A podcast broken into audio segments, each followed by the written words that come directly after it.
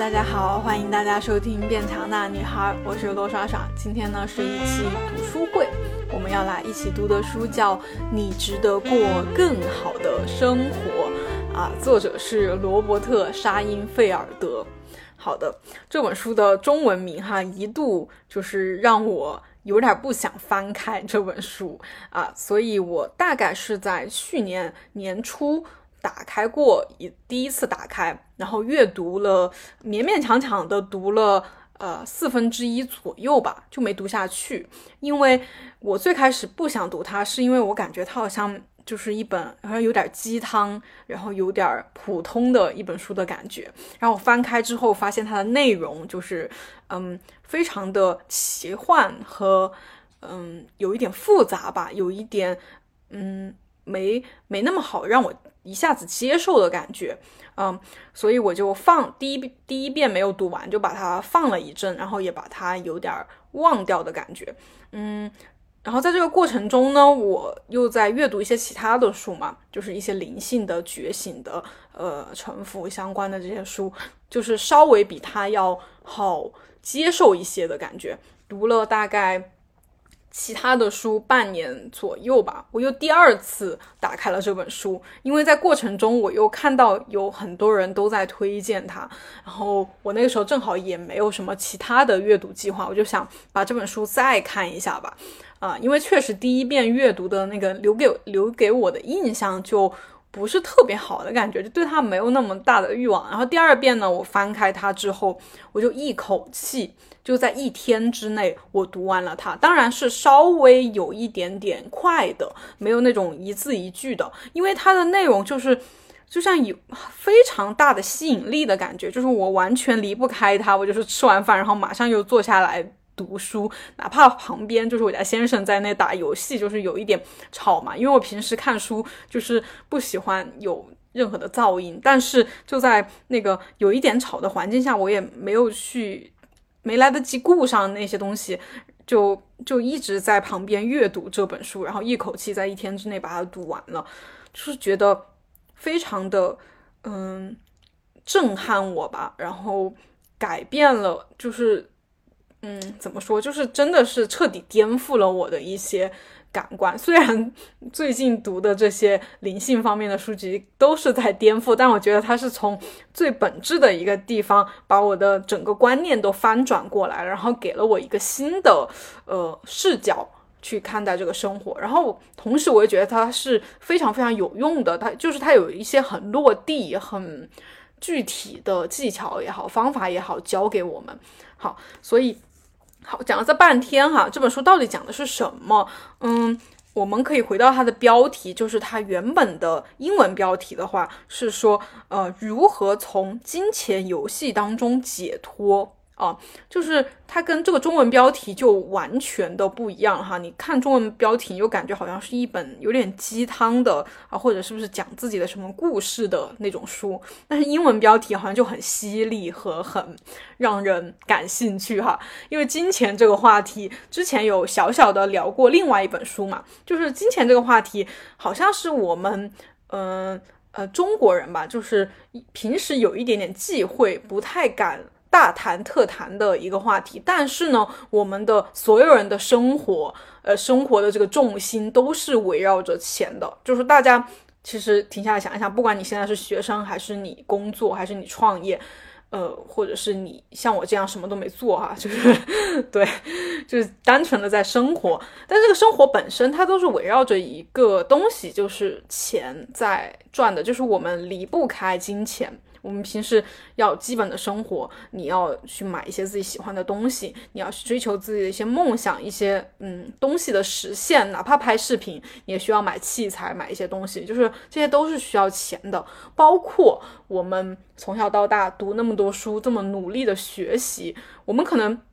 在学习的时候没有特别思考这个问题，反正我没有哈。我读书的时候，我就天天想着我是怎么去呃把成绩提高，然后。排名提高，没有特别的想钱这个问题，因为我们的学校好像从来也不教这种金钱方面的呃话题吧，或者是如何赚钱这种东西。所以说，从小包括到了大学，我都是一种我要努力学习的这么这么一种想法，没有去想我要怎么赚钱。所以说我记得我在大学毕业的时候，就还蛮有一种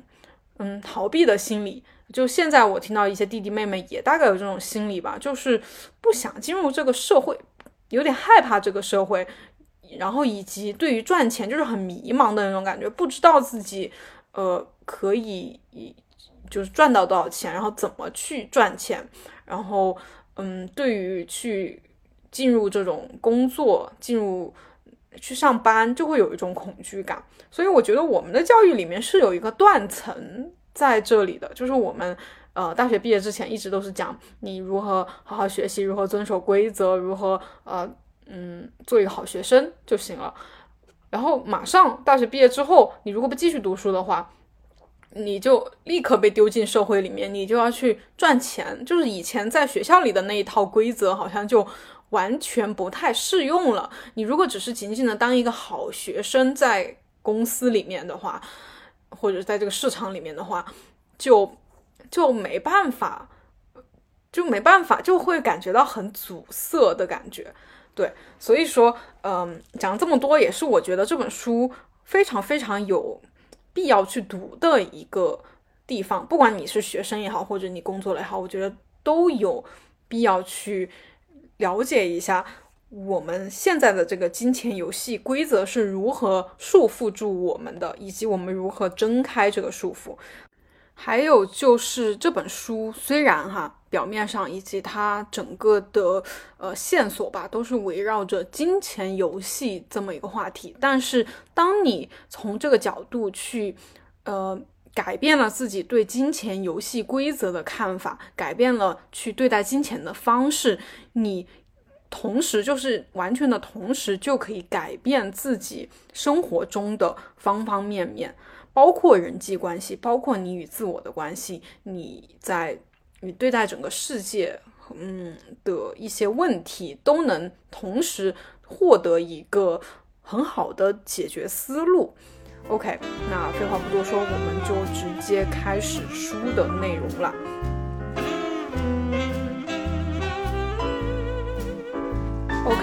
先从本书的序开始哈。在序里面，作者提到了一个很有意思的东西，就是他个人与全球成千上万的人一起工作啊、合作过的经验当中，他发现了一个规律，就是当人们想要去改变自己啊，进行自我成长也好，要改善自己本身的生活呀，或者是具体到这种金钱财务状况的时候，会呈现出一种。比较统一的模式，好，这个模式我在看的时候，我就觉得啊，这不就是我吗？然后再看到下一步的时候，啊，这不也是我吗？就是我没有在看这本书之前，就是呈现出来的一些改变，就是跟作者写的就是一模一样。我觉得当时就有一种，嗯，就是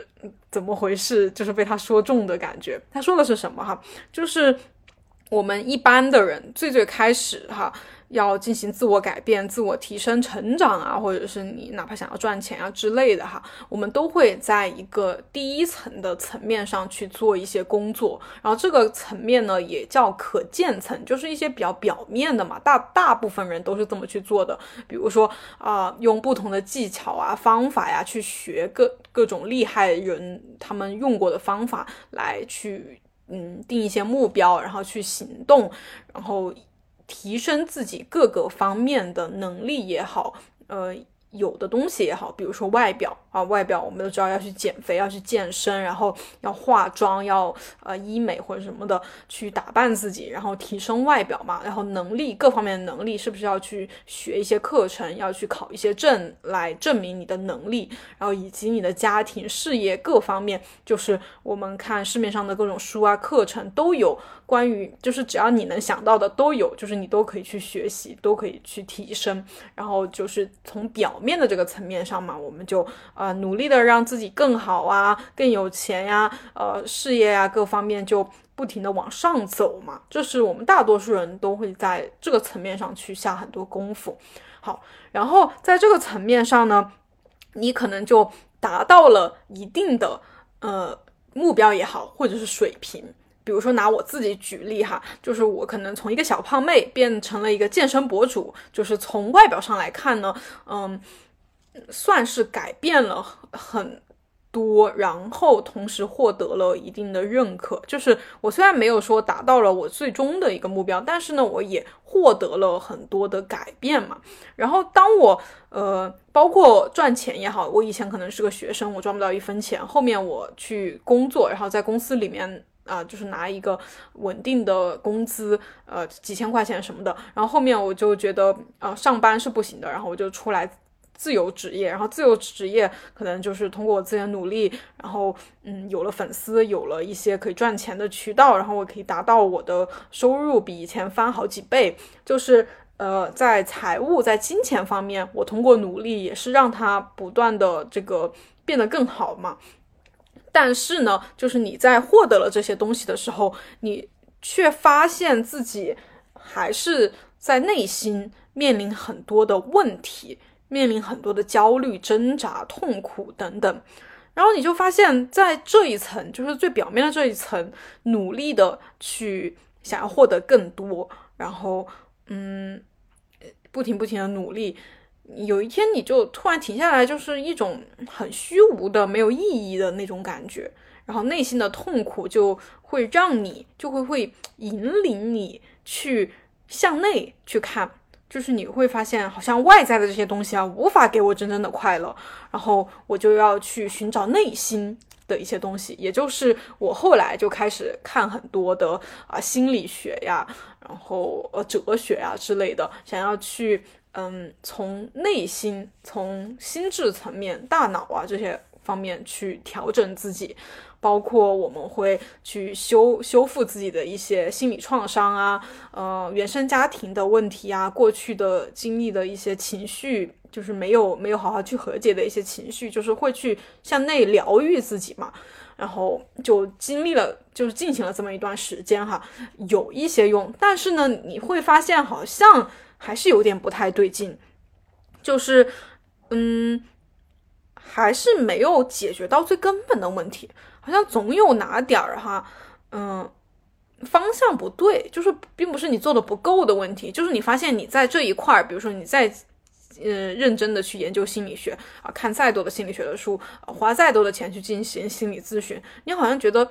都不会解决到根本的问题，就是你意识到了这个东西，然后你就会进进入到隐形的第二层。就刚才讲的是隐形的第，嗯，最开始我们讲的是第一层嘛，然后第一层这种外外在的东西，嗯，大家都觉得不太行。就是我我可以去赚钱，我也可以变得更美，但是这种外表、金钱这些东西好像带给不了我真正。的快乐，然后我就会倾向于进入这种隐形一层，就是大家可以理解为就是向内了嘛，就是进入内部的第一层，内部的第一层就是心理学这种科学一点的这种东西，然后发现也不太行，你就会再往内，就是进入更深的一层，就是呃作者称为的隐形二层，那这个呢就是什么，就是可能是。比较多人说的玄学呀、神秘学呀，或者是呃心灵方面的，就是我们最近聊的比较多的这种话题哈。呃，包括一些技巧，怎么去显化呀？我之前有跟他介绍我怎么显化我自己想要的身材、外表啊这些东西。嗯，就觉得好像我不想要再去用这些科学的东西了，我更愿意相信那些好像听上去有一些虚无缥缈那种。呃，心灵层面、意识层面、灵魂层层面这样去讲的一些东西，哦，对，但是同样的，同样的还是会出现一些问题，就是你呃去持续的灵修也好，或者是进行心灵的工作，你持续的去呃提高你显化的这个水平，你还是觉得嗯不太对，就是还是有些什么阻阻塞的感觉，然后。你最终就会进入一个隐形三层，就是更加的深入了。然后这个隐形三层呢，主要关于的是业力或者往事，呃，这种就是更深入一点了哈。然后我们更多的聊的是什么哈？就是你。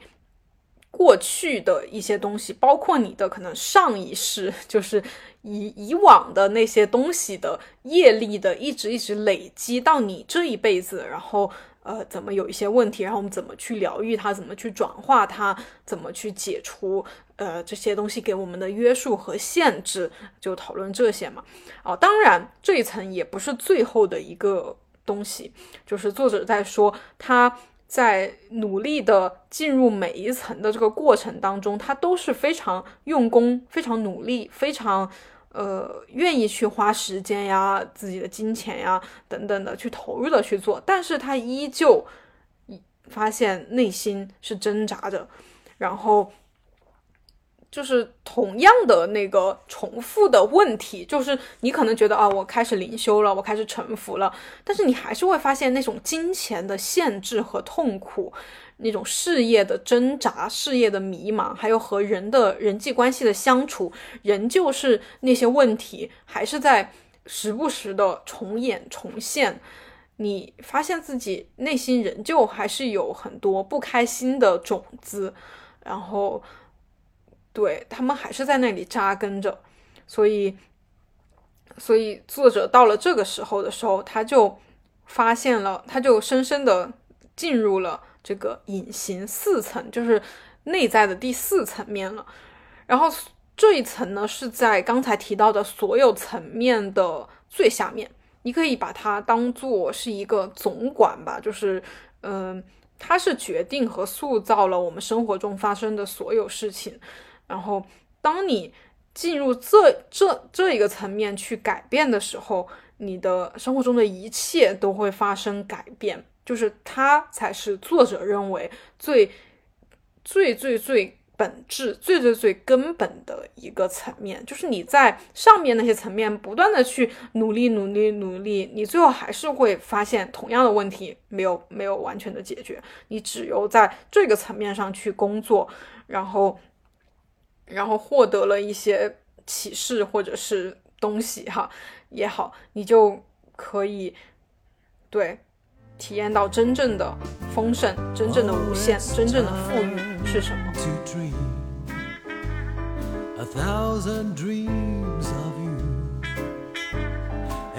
那我在读倒叙的时候，当时大概是在隐形的第二层、第三层之间移动吧。然后看到的时候就觉得，怎么完全就和作者说的一模一样？就感觉他有他有读心术还是什么预言能力？就我怎么会跟他讲的是一模一样的？而且，嗯，就是他说到的问题也基本上就是我有的问题，就是说的非常的精准，所以。嗯，所以后来也想一下，这可能就是每个人发展过程中的一个必经之路吧。就是我们大家其实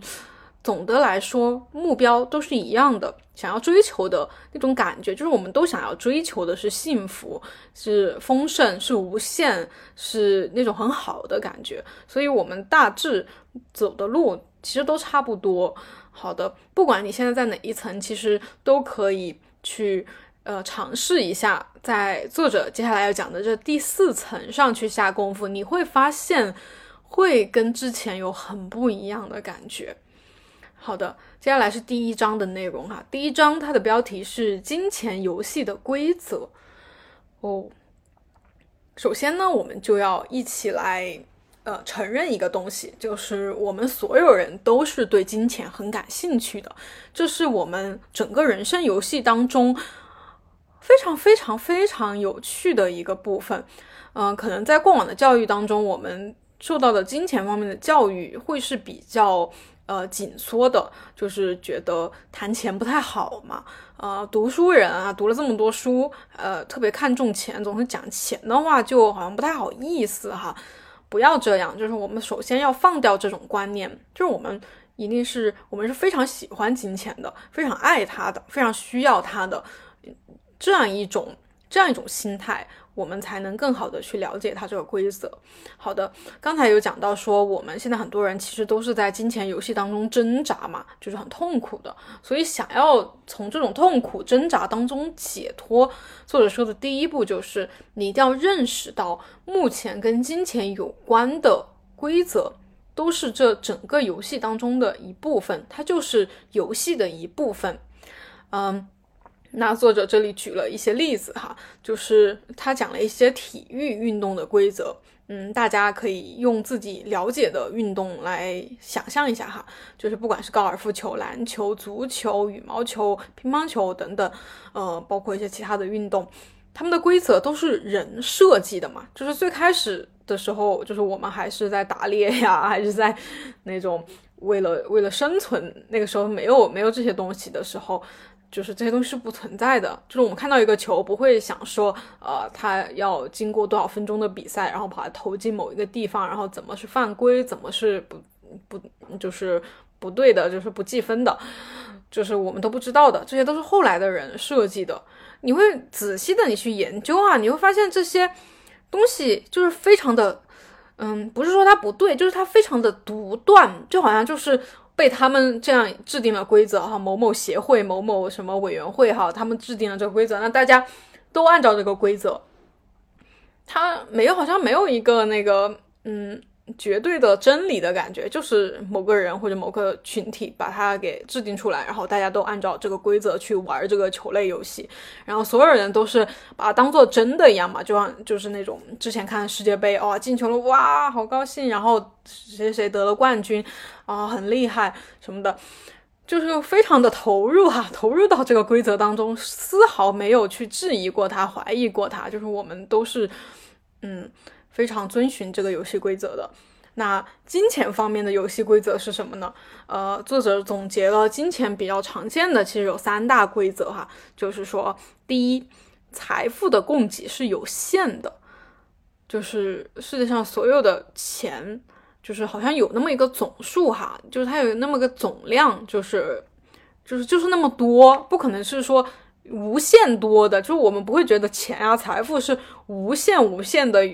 永远永远不会没有的，就觉得它好像固定只有那么多。好，就然后第二条规则呢，就是说金钱它是会流动的，就是你把它用用了，然后它它就流到别人那里去了嘛。然后你赚了赚到你这里，然后你又把它用掉，它它又流到别人那里去了。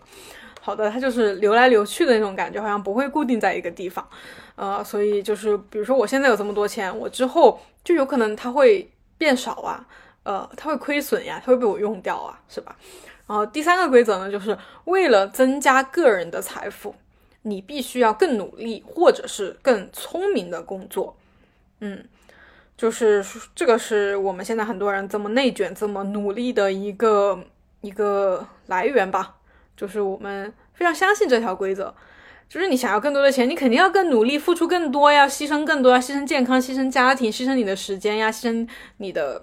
等等爱好啊什么的，你要把它都把这些东西都投入到工作或者事业当中，你才会有更多的钱。你要付出这个代价，天下没有免费的午餐，是吧？不可能不劳而获，这是我们一直都了解到的一个现实社会的金钱规则。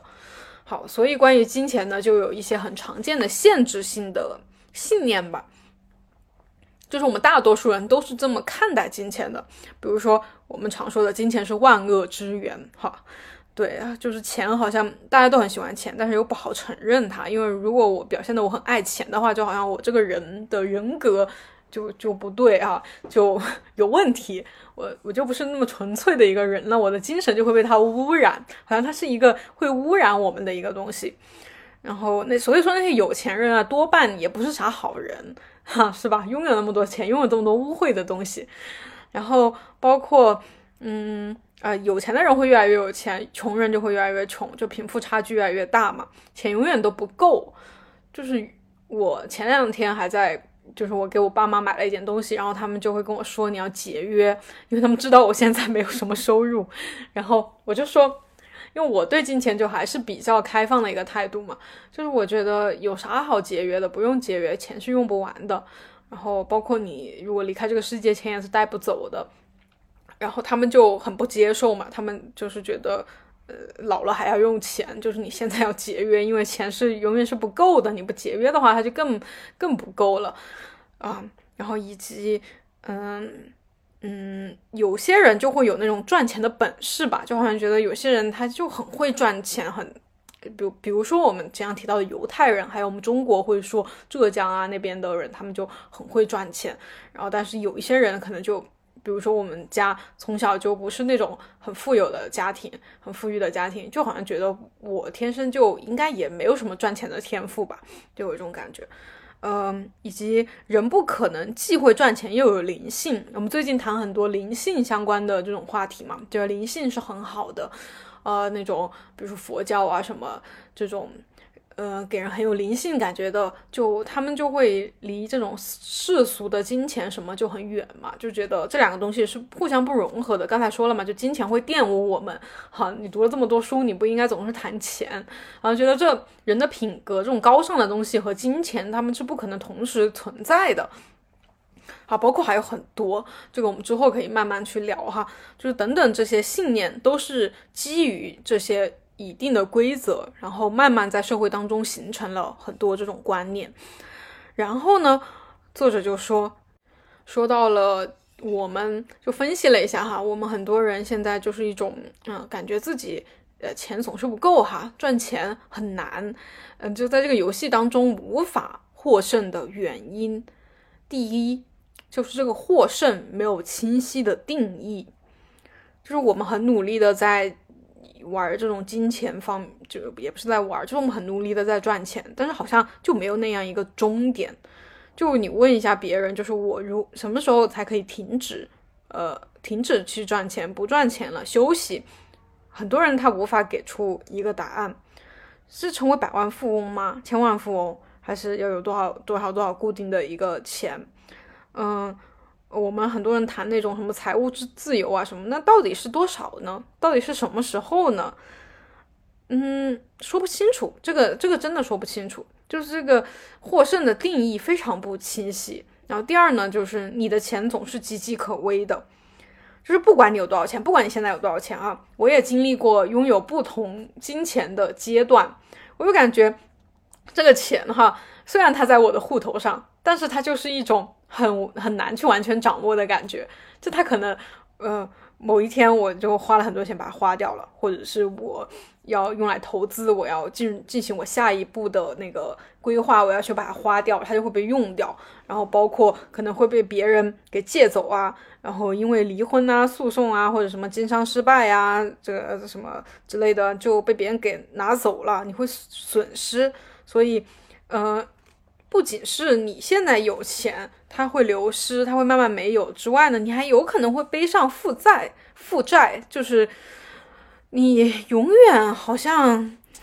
无法安心的停下来啊，就这个钱哈，总是一种很没有安全感的一种感觉。包括那种可能上一代也很有钱，富一代，然后这种第二代、第三代就会慢慢把这些钱都亏掉、用掉，然后没办法把它把握。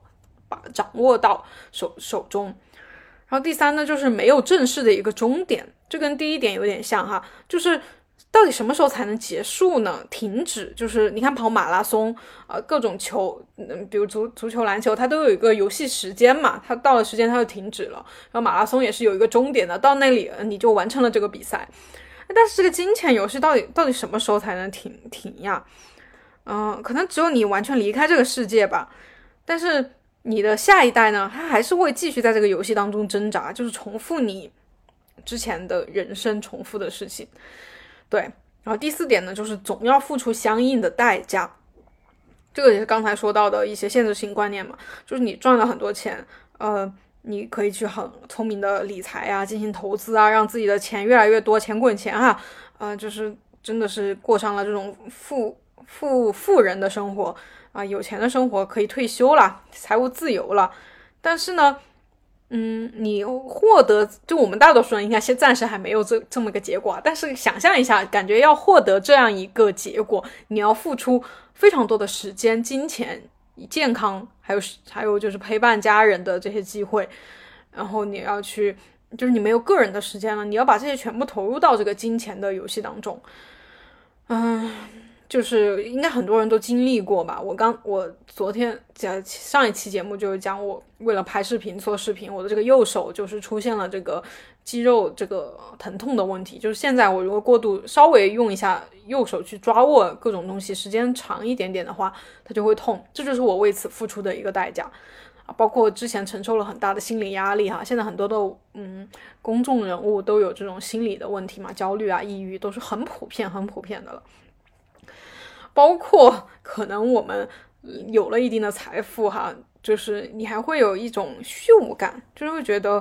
啊，生活就就就这样了嘛，就是就是好像这个游戏哈，它最后达到了。呃，就是他最后我们可以去预见的那个未来，就是财务自由啊什么的，那个结果好像也不是那种很好的一种状态吧。就是你是付出了很多时间、很多的代价，然后最终你还有可能会感觉到很虚无，你很害怕自己的钱会没有，就是在这种很很那不啥，就是很不好，还是一种很不好的感觉。就是哪怕最终我们达到了财务自由，好，以及就是总有人比你更成功。就虽然哈，我们不和别人比，但是你你想象一下，就你可能变成了一个富豪富人之外之后，别人还是有很多人比你更有钱呀。就是，呃，比如说你你可以坐头等舱了，但有人他有私人飞机呀，你有私人飞机了，别人有超大的游艇或者什么之类的。就是永远有比你更更那个的，就是你在这个金钱游戏里面，你真的是永远无法说我就赢了，所以你就永远在里面挣扎。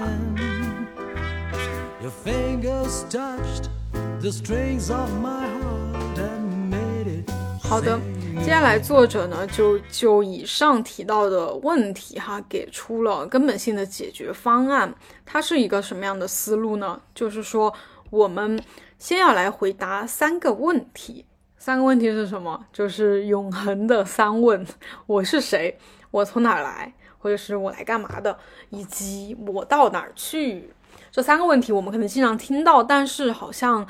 从来没有好好的回答过，或者是说也并不知道怎么回答，就觉得好像挺挺挺简单的三个问题，但是要说清楚还蛮蛮复杂的。但其实也没有那么复杂，而且它也没有什么。标准答案更多的是来源于你对于整个人生的一个看法吧，就是你认为你的人生它是一个什么东西，然后你在其中是一个什么角色，以及你来的目的意义是什么，就是你是一个怎么样的理解。嗯，反正以前吧，就是呃前面的节目有跟大家说到，就是以前我可能就觉得自己是一个。嗯，社会当中的一员吧，就是，呃，虽然我的世界是通过我的感官啊，我的意识去感觉的，但是总体来说呢，我就很多东西不是我由我决定的嘛。这个社会怎么样，别人怎么对待我，都是不由我决定的。我只是这个其中一个很小很小的存在而已，就是在整个呃宇宙来说，我就是不值一提，所以我很渺小，然后我的能力也很有限。我没办法，就是随便别人，如果很有权利、很有能力、很很厉害的人的话，随便就能把我给 怎么掉，就是就是我我是没有能力去抵抗的。好的，就是以前大概是这么一个看法吧。所以说，呃，我从哪里来，就是。我我就是一个，就是我父母生下我，然后来到这个世界的一个普通女孩而已。然后我到哪儿去啊？以前就觉得我反正就是，嗯嗯，之前的前之前的那些年就是按部就班的那样读书嘛，然后工作赚钱。然后后面就觉得是说啊，你可以发挥自己的一些找在这个社会当中找到自己的位置嘛，找到自己的热爱，然后提供自己的一些价值。但是总体来说都还是比较，嗯。局限和比较限制的一种感觉，就是我也只能在我小小的这么一个范围内，然后用我很有限的能量去做一些事情。当然，很多我想做的事情都做不到，就是没有办法，就大概是这么一种感觉吧。然后，呃，现在就是作者。来说，就我现在还是蛮认可作者的这这么一个回答的啊。作者是怎么认为呢？就是我是谁？我呢，首先我是一个拥有无限力量又无与伦比的存在体啊。这个前面就前面几期其实多少也聊到过，就是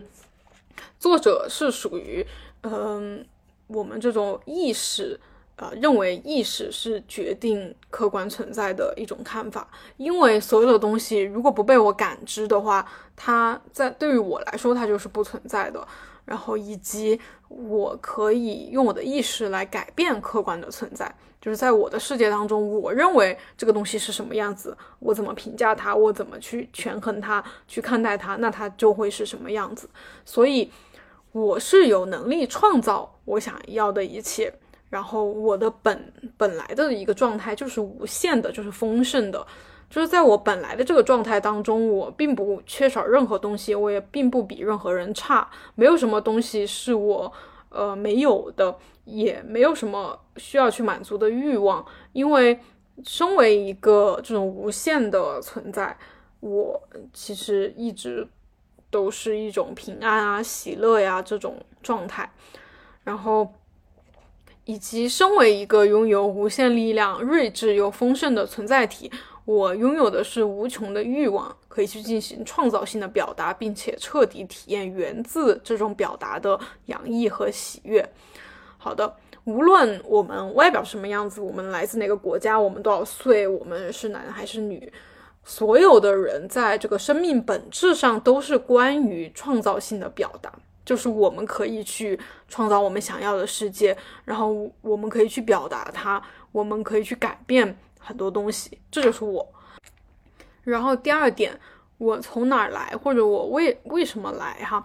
嗯，我来自的是一种高级的意识存在，我来自的是无限。然后我来这里呢，是为了玩一场游戏。这个也之前说了，我们来到这个世界不是说按部就班的被别人安排，呃，就是呃身不由己的做一些事情，而是我们主动来到这里，就是为了玩这场人性游戏。作者认为这个就是人人性游戏，或者你可以理解为人生游戏。比如说我罗莎莎，我来到这里就是作为罗莎莎这个角色，我来体验他这个人的一生，他。他拥有的天赋，他的性格，他会遇到的问题，他怎么去解决，一步一步的，就像玩游戏那种闯关呀、升级啊或者什么的，就是，但是这个人性游戏更多的就是体验嘛，你不需要说要不断的去累积累积，你可以去玩金钱游戏，去玩升值游戏，去玩变美游戏，但是总的它就是一个人性游戏，它的目的是为了体验，而不是说你一定要获胜或者比过谁，对。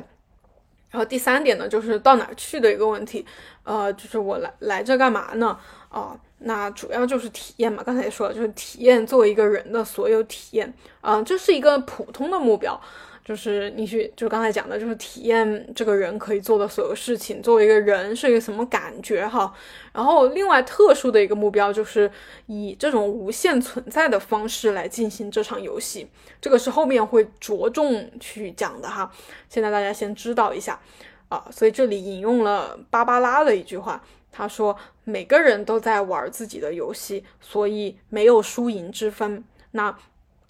刚才也不断强调了，就是我们，呃，不管你拿到的是哪个角色啊，你是什么角色，你主要的就是体验你这个角色他能够体验的所有一切，以及以他的身份、他的这个能力、他的状态去体验这个东西。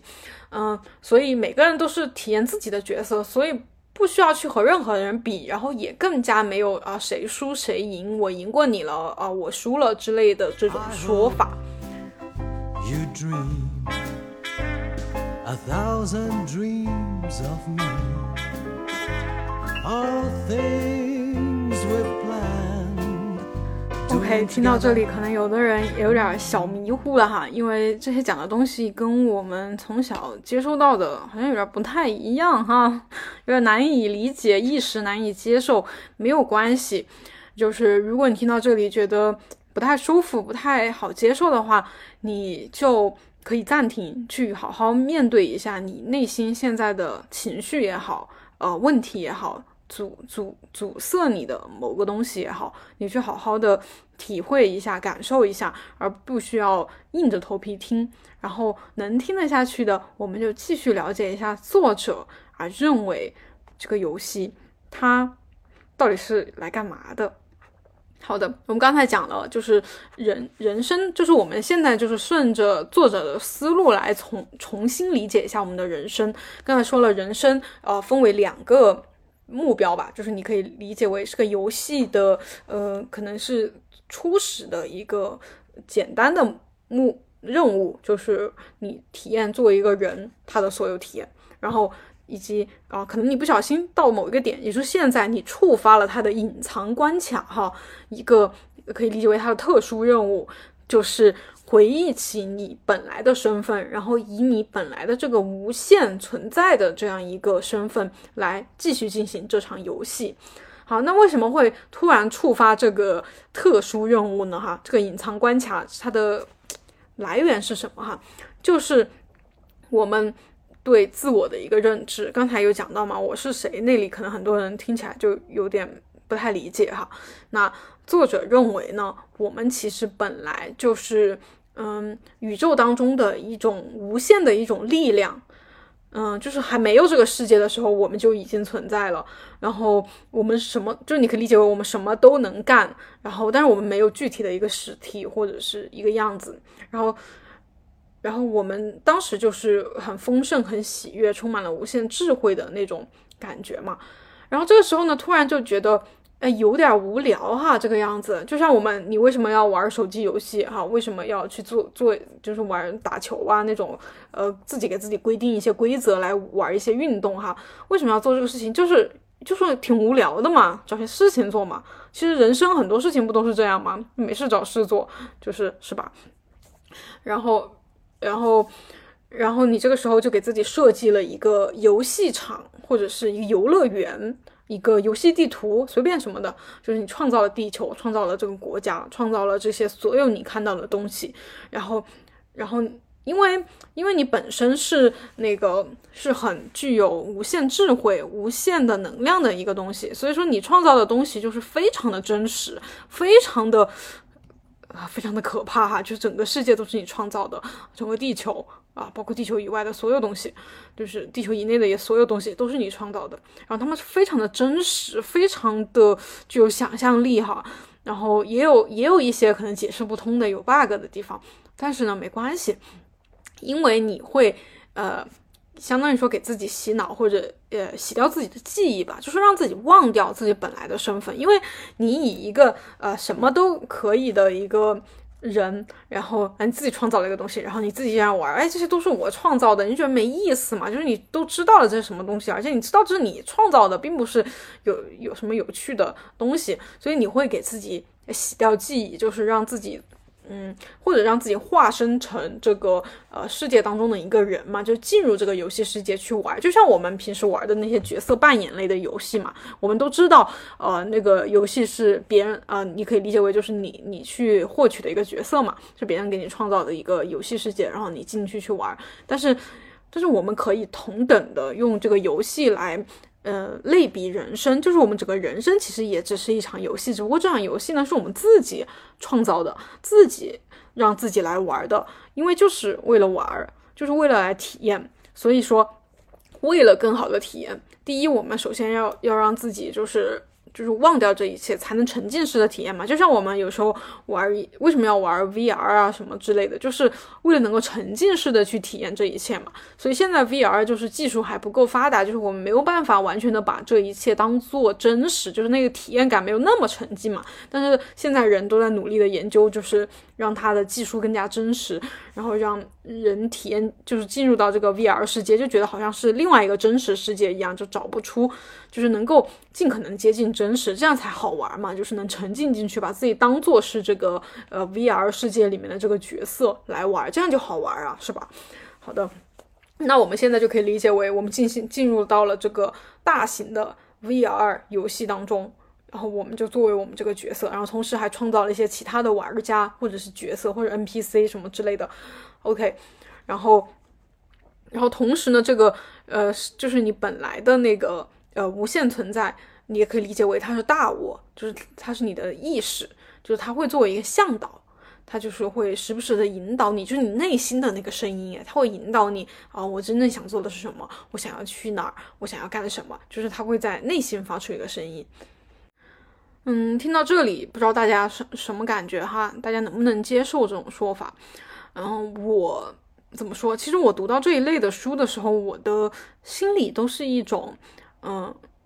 比较愿意去接受、愿意去相信的，哪怕他可能说的有一点挑战我原本的认知，或者是说我本来的世界观，但是我总体就是一种很愿意去相信、愿意去接受的。然后我觉得这可能就是，呃，你的大我在指引你吧，就在指引我，我的大我在指引我。呃，我看这些东西的时候，我虽然觉得是有一点不可理解，感觉很很很夸张，但是我很愿意去相信，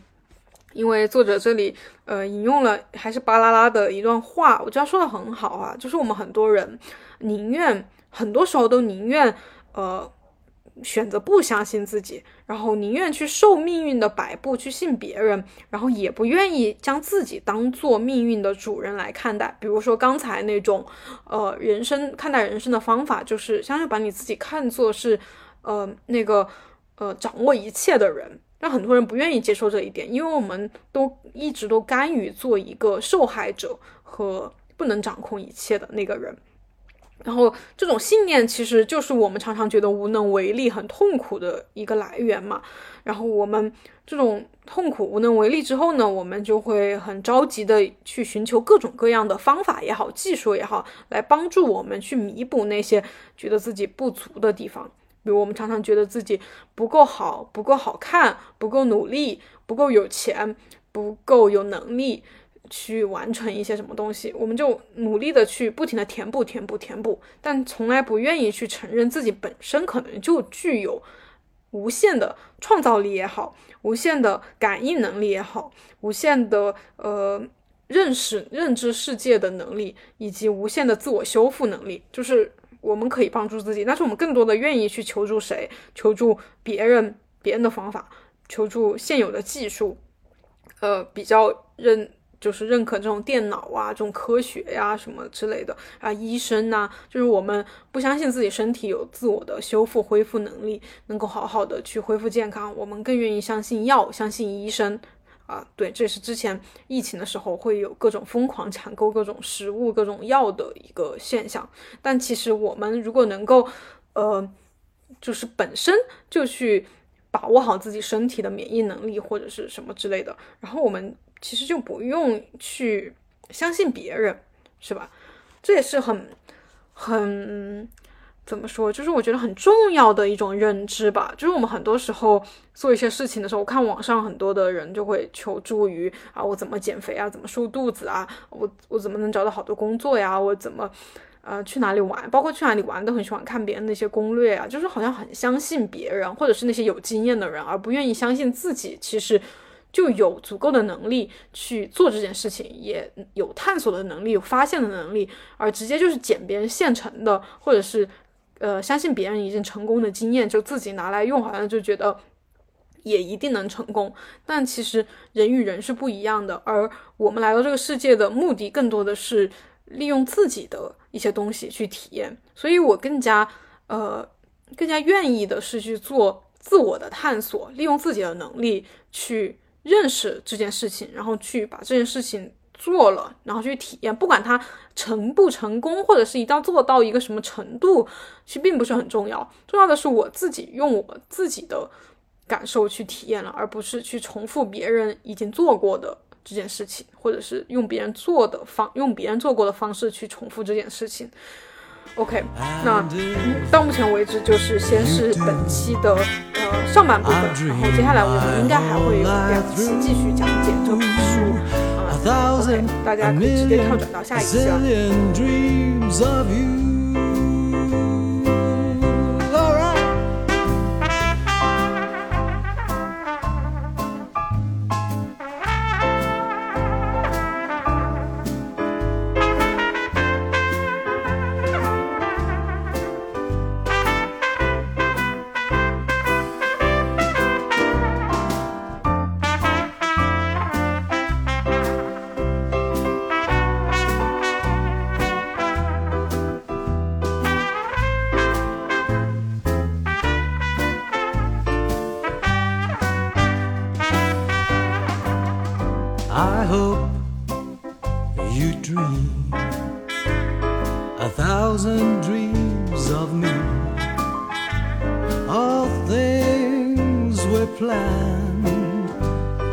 Together. Well, we promised to do something together.